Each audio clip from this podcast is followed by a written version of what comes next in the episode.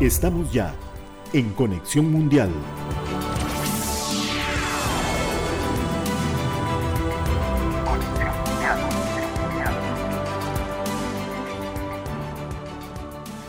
Hola, ¿qué tal amigos de Conexión Mundial? Bienvenidos una vez más a este espacio, esta revista informativa internacional del Sistema Nacional de Radio y Televisión SINAR, aquí a través de la 101.5 FM de la Nacional.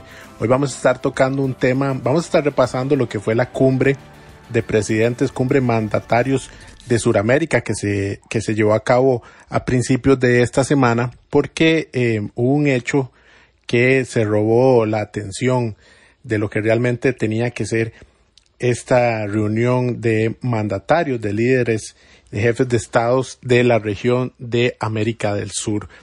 Eh, el hecho ocurrió con el presidente brasileño Luis Ignacio Lula da Silva, que eh, tuvo una expresión eh, un poco, no sé si llamarlo desafortunada, porque depende también de muchos puntos de vista, de dónde se esté mirando, pero eso es lo que vamos a estar eh, repasando y analizando en este Conexión Mundial. Así que eh, vamos a hacer nuestra primera pausa comercial, como es habitual, para entrar de lleno ya al tema y a escuchar las voces de, de quienes eh, nos van a dar sus distintas opiniones acerca de lo sucedido en esta cumbre y sobre este hecho que les comento que fueron las declaraciones del presidente brasileño que ya vamos a estar repasando, ya les voy a estar comentando un poco qué fue lo que dijo, de qué se trató, así que bueno, vamos eh, a, a, nuestra primera pausa comercial, quédese con nosotros, ya regresamos, esto es Conexión Mundial.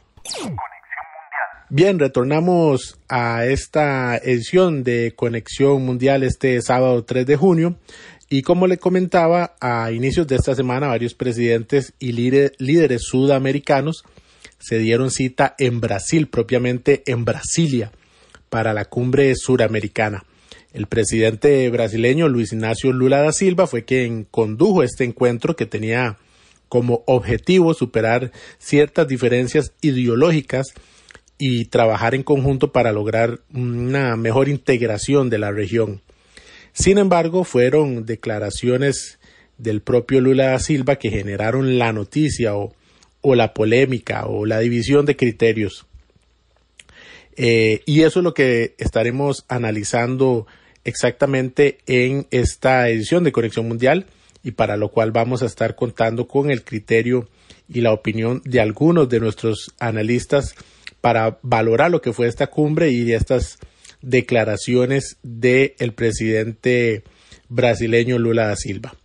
Así que para iniciar con este tema, con lo sucedido en la cumbre, eh, vamos a contextualizar un poco por qué se está efectuando esta reunión de presidentes de Sudamérica, eh, ya que el último encuentro de este tipo se había realizado en 2014, eh, casi 10 años ya desde esa reunión que juntó a varios o a la mayoría de presidentes de América del Sur. Pasamos a escuchar una información que nos explica un poco de qué se trata esta cumbre. Reunión en Brasilia de presidentes sudamericanos. Llegaron invitados por el mandatario brasileño Luis Ignacio Lula da Silva para un retiro destinado a hablar de forma distendida y con franqueza. Desde que volvió al poder en enero, Lula ha intentado devolver el protagonismo de Brasil en la escena internacional y ahora quiere relanzar la cooperación en Sudamérica a través de una nueva versión de UNASUR, de la que solo quedan siete de los doce miembros fundadores. Sin agenda preestablecida, se espera que los dirigentes dialoguen sobre un nuevo mecanismo regional de integración. El último encuentro entre los líderes sudamericanos fue en 2014 en Quito, durante una cumbre de UNASUR. Ese bloque fue creado en 2008 por Lula y el venezolano Hugo Chávez para contrarrestar la influencia estadounidense en la región. Pero en los últimos años quedó prácticamente paralizado, sin presupuesto y sin sede, luego de triunfos conservadores y desavenencias entre países por la crisis venezolana. ¿Qué fue lo que sucedió en la cumbre que ocupó los titulares o más bien que tal vez se llevó la atención mucho más que las razones principales de, de este encuentro? El presidente de Brasil, Lula da Silva, manifestó que la situación de Venezuela en cuanto a los derechos humanos es una narrativa creada. Vamos a escuchar con, una traducción el momento exacto, las palabras del presidente de Brasil, Lula da Silva, con, este, con esta manifestación, esta expresión que tuvo en, en cierto momento de la cumbre. Lo que le dije a Maduro es que hay una narrativa en el mundo de que Venezuela no tiene democracia y que cometió errores. Le dije que es su obligación construir su narrativa. Ya saben, con los hechos reales. Estas manifestaciones de Lula obviamente generaron muchas reacciones. Nosotros hemos sido testigos de primera mano acá en Costa Rica de la trágica y complicada situación de los migrantes venezolanos, entre otras cosas que por medio de los medios de comunicación, inclusive redes sociales, se conocen muy bien y son situaciones que cuestan tapar u obviar. El caso de las manifestaciones de hace varios años, heridos, muertos, etcétera. Pero bueno, el presidente de Chile eh, fue uno de los primeros en mostrar su punto de vista contrario a la opinión de Lula. Escuchemos las declaraciones de Gabriel Boris, presidente chileno, con relación a las palabras de Lula. Y que dicho sea de paso, Boris, eh, que también es representante de, la izquierda chilena, pues eh, toman, toman relevancia, toman importancia. Pasamos a escuchar a, Gabriel Boris, el presidente de Chile. Y ahí yo manifesté respetuosamente que tenía una discrepancia con lo que señaló el presidente Lula el día de ayer, en el sentido en que la situación de derechos humanos en Venezuela era una construcción narrativa. No es una construcción narrativa, es una realidad, es seria y he tenido la oportunidad de verla en los ojos y en el dolor de cientos de miles de venezolanos que hoy día están en nuestra patria y que exigen también una posición firme y clara respecto a que los derechos humanos deben ser respetados siempre y en todo lugar, independiente del color político del gobernante de turno. Repasamos también la opinión de Nicolás Maduro en la cumbre suramericana. Ahí hay presidentes con diversas visiones, como ustedes saben. Nosotros somos una corriente popular, revolucionaria, bolivariana, de izquierda, y hemos participado en todos los procesos integracionistas de América Latina y del Caribe y no tenemos problemas en sentarnos, conversar, hablar francamente con ninguna fuerza política, con ningún presidente, con ninguna corriente y eso es lo que ha privado. Un diálogo respetuoso, tolerante, de unión en la diversidad. ¿Qué es lo que sucede acá? Bueno, Chile ha sido uno de los países que han tenido que lidiar con las migraciones de venezolanos, lo que obligó incluso a endurecer las políticas migratorias para controlar el flujo y la entrada de estas personas. A inicios del pasado mes de mayo, también la presidenta de Perú, Dina Boluarte, se vio obligada a militarizar la frontera por 60 días para hacerle frente también al tema de los migrantes venezolanos, esto también junto con Chile. Eh, según Naciones Unidas, más de 7 millones, 7.2 millones de venezolanos han abandonado el país de manera forzada por una crisis económica y social que lleva ya varios años instaurada en Venezuela.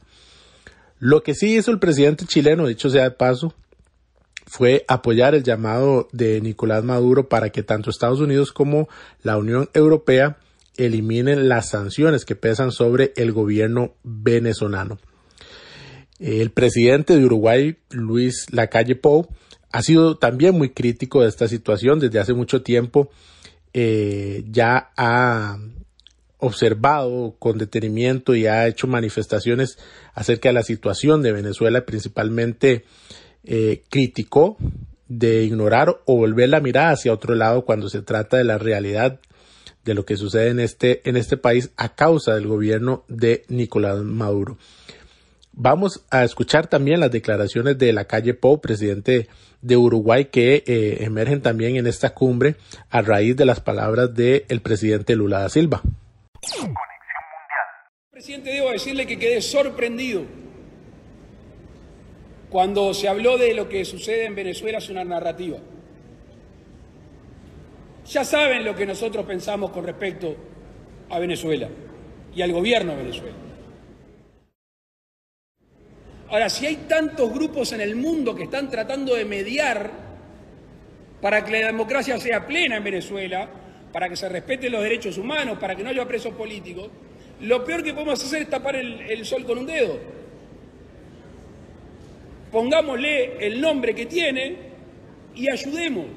No tenemos la misma definición, que creo que es una, es la Academia Española, de lo que son el respeto a las instituciones, a los derechos humanos y a la democracia. Esto también nos remonta al 2021 durante la, la CELAC, una cumbre de la CELAC celebrada en México, hospedada por, por Andrés Manuel López Obrador, el presidente mexicano, donde eh, el presidente de la calle Pou y el mandatario de Paraguay, Mario Abdo Benítez, junto con el presidente de Venezuela, Nicolás Maduro, tuvieron un leve enfrentamiento eh, también por esta misma situación y el régimen venezolano. Vamos a repasar eh, aquel momento que se vivió en esa cumbre de CELAC celebrada en eh, los Estados Unidos mexicanos.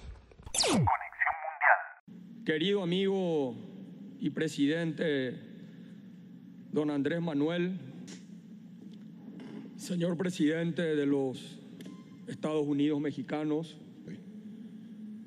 verdaderamente hay que revisarlos, verlos.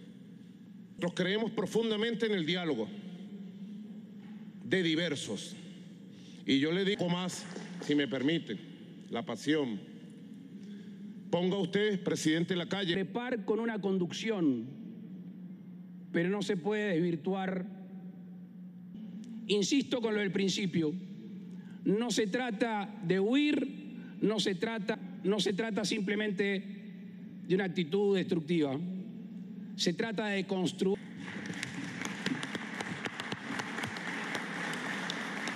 Gracias.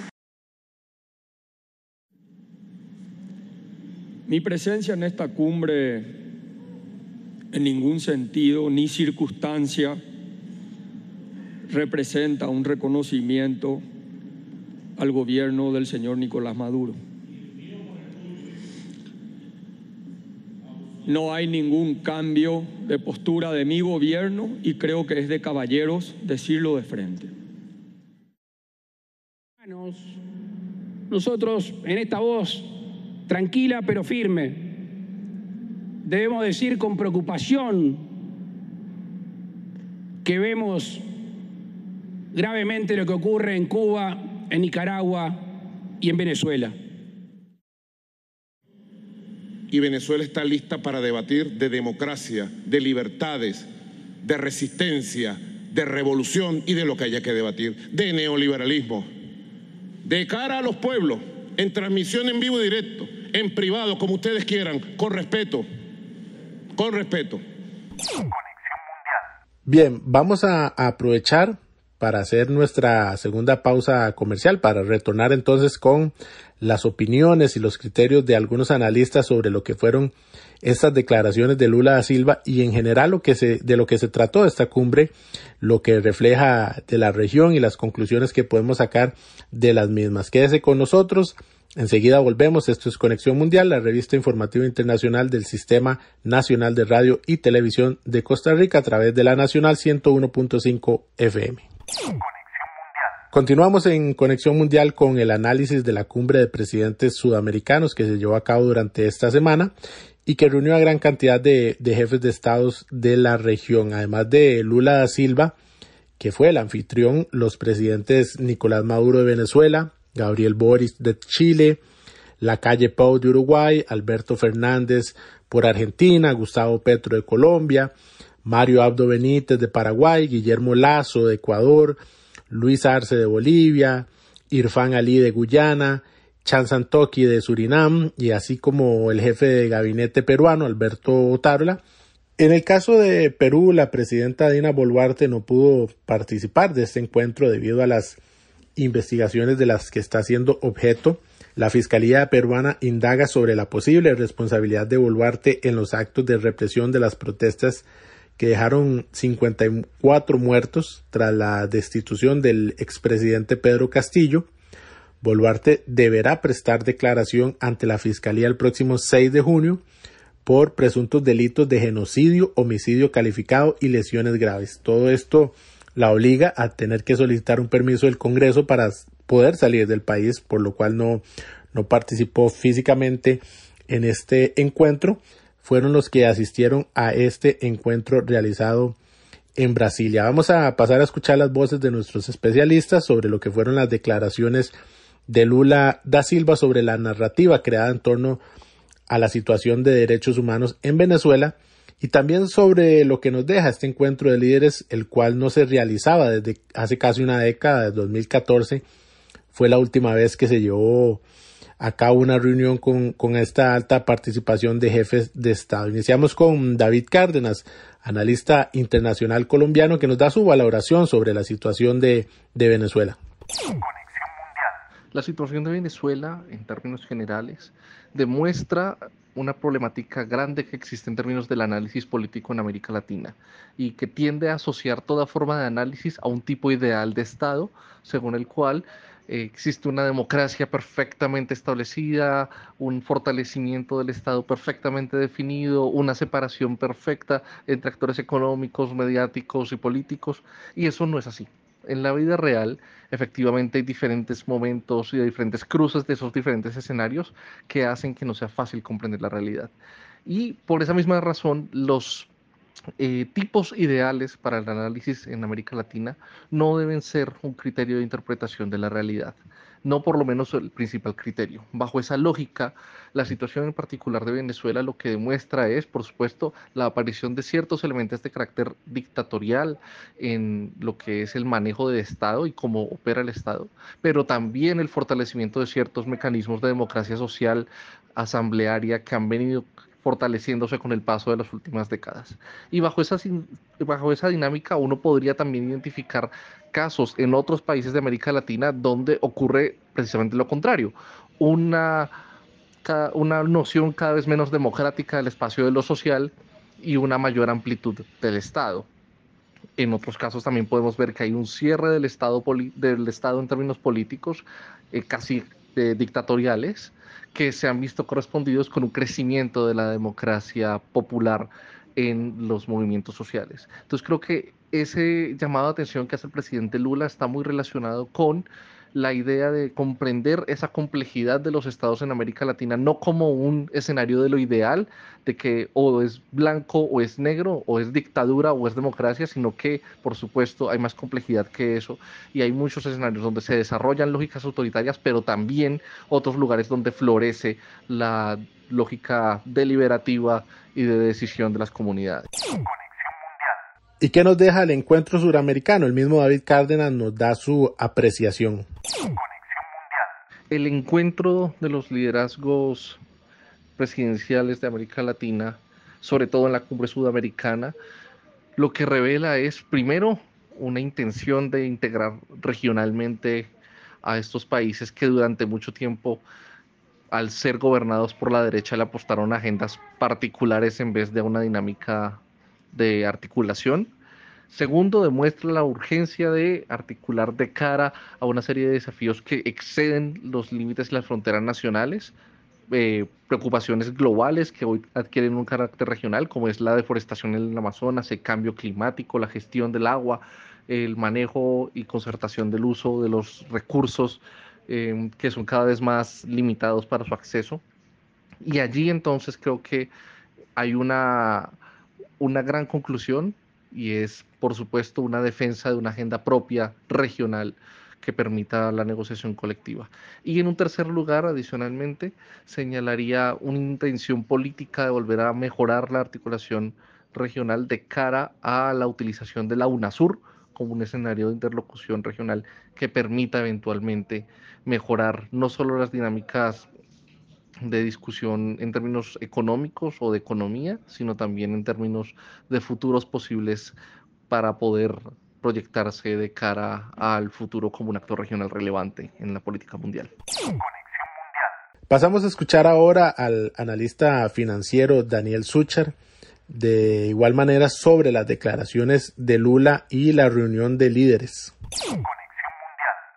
En el tema de lo que está sucediendo con Venezuela y por supuesto algunos aliados más cercanos, evidencia rápidamente que quieren tapar el sol con un dedo y definitivamente lo que hizo Gabriel Boric fue prácticamente destapar lo que eh, no se puede, por supuesto, ocultar lo que está a simple vista. Eh, obviamente acá hay un tema de geopolítica en el cual empieza a haber como una especie de fragmentación entre los propios eh, socialistas o los que son los líderes de la ala izquierda de, Latinoamérica.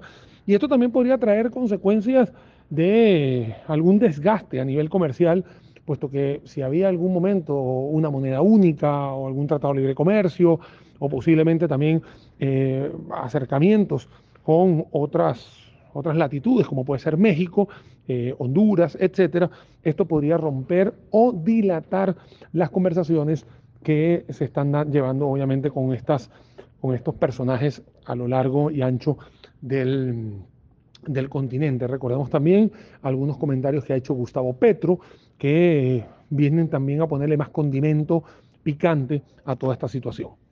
Una reunión de líderes de la izquierda definitivamente no lleva a ningún lado más allá de la fotografía final y que por supuesto muchas de las iniciativas que se pueden estar dando no terminan de concretarse porque tienen más índole político o índole, digamos, entre comillas, social, pero a la hora de implementarlos desde el punto de vista económico no tiene viabilidad.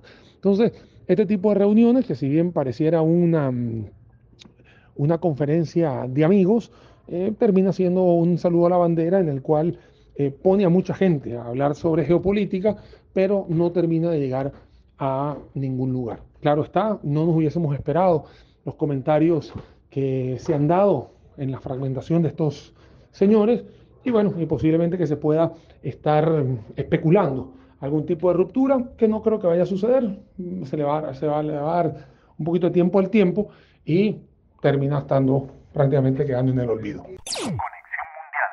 A Daniel aprovechamos para consultarle sobre el espaldarazo que recibió Nicolás Maduro por parte de Lula da Silva y, el regreso de este a la escena internacional, al menos en la región de América del Sur. Todo lo que está sucediendo a nivel eh, suramericano, de que se prestan plata y se prestan o no se prestan, recordemos que al final el socialismo funciona hasta que se le acaba el dinero de los demás. Entonces, cuando empiezan a ver este tipo de ya de honestidades, es que se empiezan a desnudar todos estos problemas que eh, por alguna u otra razón muchos líderes han querido taparlo, ya sea a nivel inflacionario o emitiendo dinero o no emitiendo cifras oficiales, como sucedió por mucho tiempo en, la Argentina, eh, muy copia de lo de Venezuela. Entonces, acá es importante saber de que de nada sirve tener apoyos verbales, porque estos países de verdad están sufriendo problemas graves a nivel de déficit fiscal, a nivel de apalancamiento financiero, de pagos de deuda, readecuaciones de deuda como el Fondo Monetario Internacional con Argentina. Entonces, acá definitivamente no todo lo que brilla es oro, o mejor dicho, no todo lo que se ve en, las, eh, en, este, en este tipo de conferencias y, y simposios no es realmente lo que termina sucediendo hacia la población en general. Uno de los principales objetivos de este encuentro es el de la integración de un bloque suramericano que sea menos dependiente de Estados Unidos. Parte de esto es una idea de que viene rondando desde hace tiempo y es la creación de una moneda común en la zona. Esto para evitar tener que pasar por el dólar a la hora de realizar transacciones o para el comercio. Sobre esto conversamos también y le pedimos la valoración a Daniel Suchar, analista financiero, sobre el tema económico y esta idea de una sola moneda. Una de las cosas importantes es entender la naturaleza cuando un bloque económico pone en circulación una moneda local. Si bien en algunas, en algunas, bueno, en todas mis redes, por ejemplo, pero a otros analistas también han catalogado con algunos epítetos, un poco unos más ofensivos que otros, etcétera. Eh, vamos a explicar por qué esto lejos de ser una buena idea, no va a terminar en buen puerto. Y esto tiene que ver con el origen de la necesidad de la, de la, de la moneda. A ver, el bloque económico de la Unión Europea, cuando se instala la Unión Europea, primero empieza a buscar estabilidad monetaria, estabilidad en sus macroprecios, estabilidad social estabilidad política y cuando va logrando todo eso, es que puede dar los pasos, como vemos hoy, el bloque europeo, donde hay prácticamente libre tránsito, está la zona Schengen y varios países optaron por dejar sus monedas de circulación, las pesetas, el marco alemán, la, eh, lira eh, italiana, el, franco, el, el, francés, etc. Y ahí se dan cuenta de que se pueden unir porque no hay una, no, no, hay, no hay una amenaza para que estos países se integren y puedan mantener la estabilidad económica. Pero ve como te acabo de mencionar, primero habría que hacer todo este due diligence, como se dice en inglés, hay que hacer todo, todo el trabajo previo para poder hacerlo.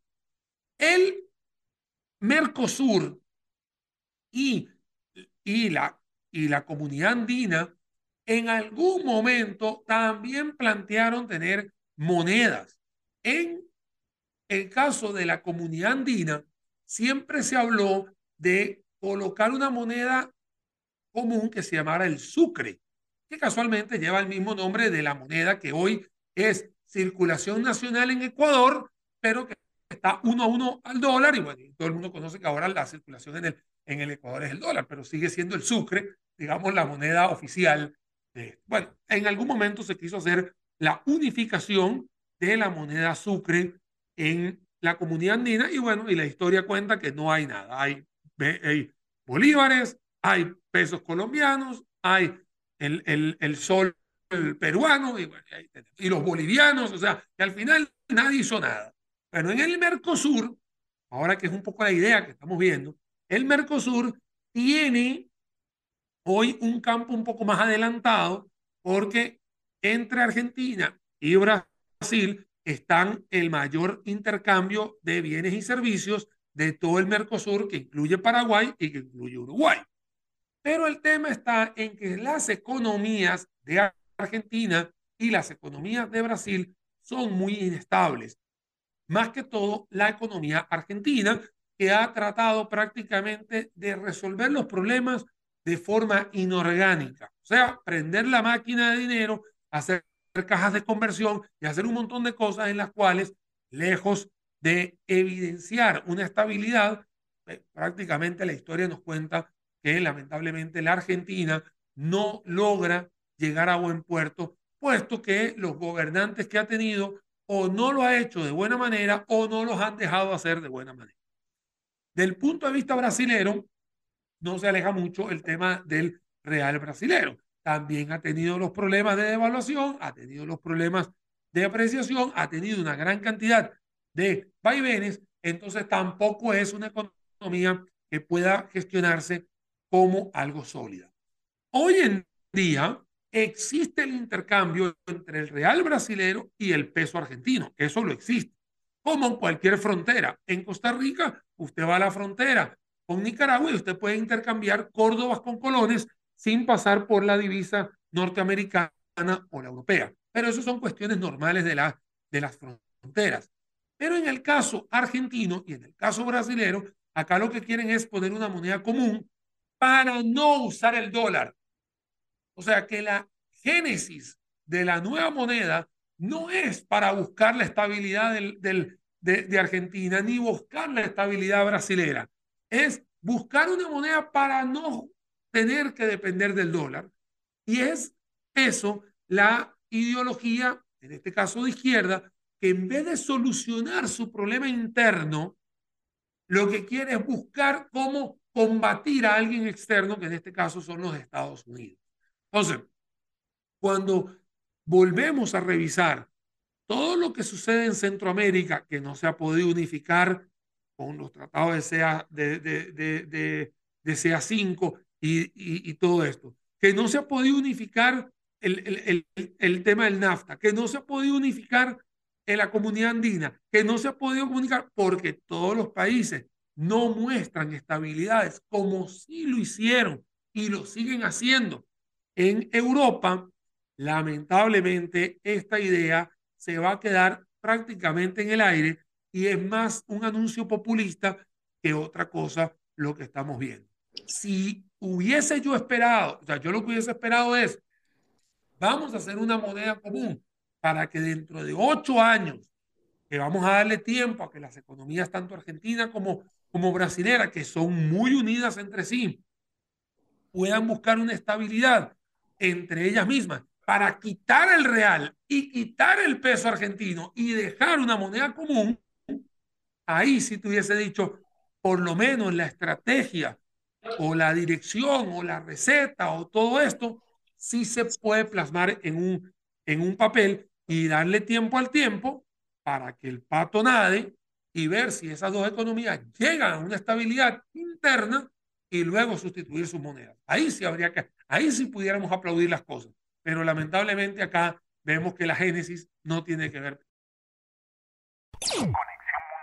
Bien, vamos a escuchar ahora la opinión, el criterio de Héctor Bracamonte, analista internacional de Conexión Mundial, venezolano, eh, lo que hace realmente importante su valoración eh, sobre las declaraciones de Lula, este tema de la narrativa construida en el caso de Venezuela y eh, qué provechos se sacan o conclusiones de esta cumbre suramericana.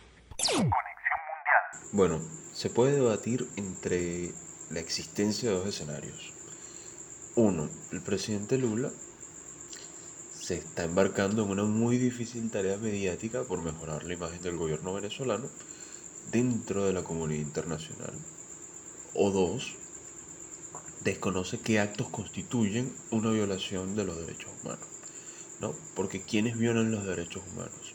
Pues en primera instancia los estados, a través de la inacción, la ineficiencia, la negligencia o el uso sistemático de lo que Luis Althusser definía como el aparato represivo del Estado, es decir, el uso de todos los medios disponibles, tanto físicos como ideológicos, para restringir y mitigar a todas aquellas fuerzas que se consideren opuestas. En el caso venezolano, podemos hacer una revisión un tanto fugaz de hechos que contienen al menos una de las características que ya mencioné. Eh, por ejemplo, en primer lugar, el IPC, el Índice de Percepción de Corrupción del año 2021, indicó que en el mundo solamente existen tres países con una mayor presencia de la corrupción que en Venezuela. Estamos hablando de Somalia, de Siria y de Sudán del Sur. Y aquí hay una diferencia muy marcada entre lo que es un acto de corrupción aislado o común y, una corrupción que socava los derechos y que ha sido uno de los tantos causantes de la pobreza de millones de personas. Tenemos en segundo lugar la inseguridad y la violencia. Eh, recordemos que Caracas llegó a ubicarse en el puesto número uno de las ciudades más peligrosas del mundo, al tiempo que otras ciudades del país como Maturín, Ciudad Guayana y Valencia estuvieron en los lugares 6, 8 y 9. También tenemos eh, que alrededor del 60% de la asistencia médica que estaba disponible en el año 2011 dejó de existir entre 2012 y 2017. En cuarto lugar tendríamos el salario más bajo de la región y, y estamos dejando de mencionar temas más complejos como la seguridad alimentaria, la ausencia de los servicios básicos, la migración forzada, las muertes registradas en las protestas cívicas, etc. Y entonces cuando el Estado pierde la capacidad de garantizar los derechos civiles, sociales y económicos que se consagran en su propia constitución, entonces el Estado se convierte en un transgresor de los derechos humanos, por lo que Venezuela sí padece de esta afección y nos queda solamente elegir entre uno de los dos escenarios que les acabo de mencionar, ¿no? o el presidente Lula se encarga de una campaña mediática o sencillamente desconoce cuáles son los actos que constituyen una violación de derechos humanos. Y bien, con respecto a, la cumbre suramericana, no hay nada que nos esperara, o al menos casi nada. Por un lado tenemos la reactivación o la renovación de la UNASUR, con las vueltas eventuales de Argentina, Colombia y Brasil tenemos la ratificación ya consuetudinaria de los compromisos en materia de integración comercial, estabilidad política y lucha contra el narcotráfico. Todo esto dentro del marco de la creación de un bloque regional sólido frente a los distintos conflictos que persisten hoy a nivel internacional. Tenemos también la vuelta de Venezuela a instancias multilaterales, debido inicialmente a la presencia de los múltiples y nuevos gobiernos de izquierda en la región, aunque se diga lo contrario, y a una necesidad tajante por resolver asuntos prácticos que no pueden llevarse a cabo con un cerco diplomático. Y finalmente tendríamos ya el, el anuncio de la búsqueda de una moneda regional. La propuesta, si bien es cierto, no es una idea para nada nueva, de ser materializada, podría posicionar a la región como una de las economías más importantes del mundo, pero en el corto plazo es un escenario muy real. Para hacer de esta idea algo tangible, los países de la región deberían tener niveles de desarrollo más o menos similares. Debería crearse un organismo de características supranacionales capaz de establecer una legislación y unas políticas monetarias adecuadas. se tendría que construir una infraestructura financiera lo bastante fuerte para soportar toda la carga.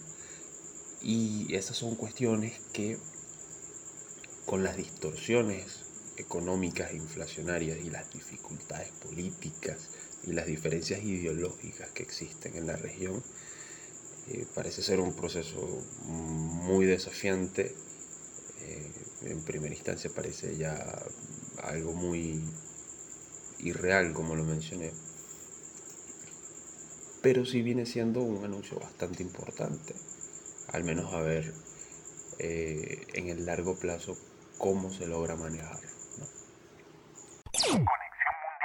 Bien, aprovechamos para hacer nuestra última pausa comercial. Esto es Conexión Mundial, la revista informativa internacional del Sistema Nacional de Radio y Televisión. Bien, retomamos eh, en esta parte final de Conexión Mundial, hoy sábado 3 de junio. Repasamos algunas noticias de interés que se dieron también esta semana. En Estados Unidos, el expresidente Donald Trump ha iniciado ya con los tradicionales rallies en diferentes ciudades de la nación para lo que será su campaña para hacerse con la nominación republicana y pelear nuevamente por la presidencia en el 2024. Sin embargo, esta no es la noticia propiamente que queremos resaltar, ya que parece, todo parece indicar que la próxima semana, exactamente sería el 7 de junio, el ex vicepresidente Mike Pence estaría anunciando formalmente sus intenciones de ser el candidato republicano para llegar a la Casa Blanca, por lo que estaría enfrentando a su ex jefe Donald Trump, una relación que no terminó de la mejor manera, puesto que Trump lo culpó de no detener el proceso de confirmación de Joe Biden como ganador de las pasadas elecciones presidenciales y que desencadenó todo esto en el ataque del Capitolio al Capitolio el 6 de enero del 2021. Diversos especialistas han declarado que el vicepresidente de la nación no tiene el poder ni la autoridad para detener este procedimiento que confirma el ganador de una elección, que es la lectura de los, de los votos del conteo de, del colegio electoral en el Capitolio, donde se encuentra la Cámara de Representantes y el Senado de los Estados Unidos. Pence se encontraba en el Capitolio cuando sucedió el ataque y declaró que que Trump puso en riesgo su vida y la de su familia al incitar la violencia y convertirlo a él en, un objetivo de los, de los manifestantes, de los atacantes. Pone muy interesante la carrera eh, en las primarias republicanas porque ya eh, eh, hay bastantes candidatos, sin embargo ya hay tres que podríamos catalogar como de un peso importante. en el caso de Donald Trump, expresidente, eh, la anterior eh, postulación ya oficial de Ron DeSantis, gobernador de Florida, y ahora lo que sería la posible em, participación de Mike Pence, pues los estaría enfrentando a los tres en, en, en las primarias, en los debates, y sería algo muy, muy interesante de ver. Eh, ojalá sean bastante productivos en cuanto a a, las discusiones que se vayan a presentar eh, en estos procesos primarios. Pero es algo que estaremos valorando ya cuando llegue el momento. Estas primarias eh, serán para inicios del próximo año.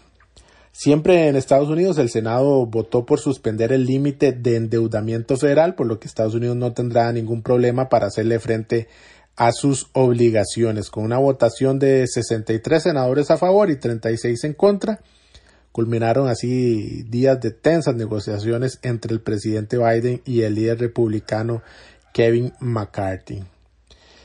Eh, pasamos a Suiza, donde la Cámara Baja del Parlamento rechazó el juez una propuesta que habría autorizado la transferencia a Ucrania de armas de fabricación suiza. La votación se dio luego de que el presidente suizo, Alain Berset, se reunió con el presidente ucraniano Volodymyr Zelensky durante la cumbre de la Comunidad Política Europea en Moldavia, donde discutieron la exportación de equipo bélico. El Consejo Nacional votó en Berna 98 a 75 contra la iniciativa parlamentaria presentada por un comité. Y esto después de que Rusia acusara a Ucrania de realizar una serie de ataques eh, ya en, territorio considerado como ruso por parte de, los rusos y en otras ya ubicaciones eh, dentro de la nación. Eh, un, una escalada bélica de lo que ya se conoce en este conflicto que lleva más de un año en suelo ucraniano. Bien, eso, eso sería todo por esta edición de Conexión Mundial. Eh, sin, más, sin más por el momento, agradeciendo siempre su compañía y la cita para el próximo sábado, sábado y la cita para el próximo sábado a la una de la tarde a través de la Nacional 101.5 y eh, recordarles nada más que también pueden encontrarnos en plataformas de podcast como Spotify, Apple Podcast y Google Podcast siempre como Conexión Mundial.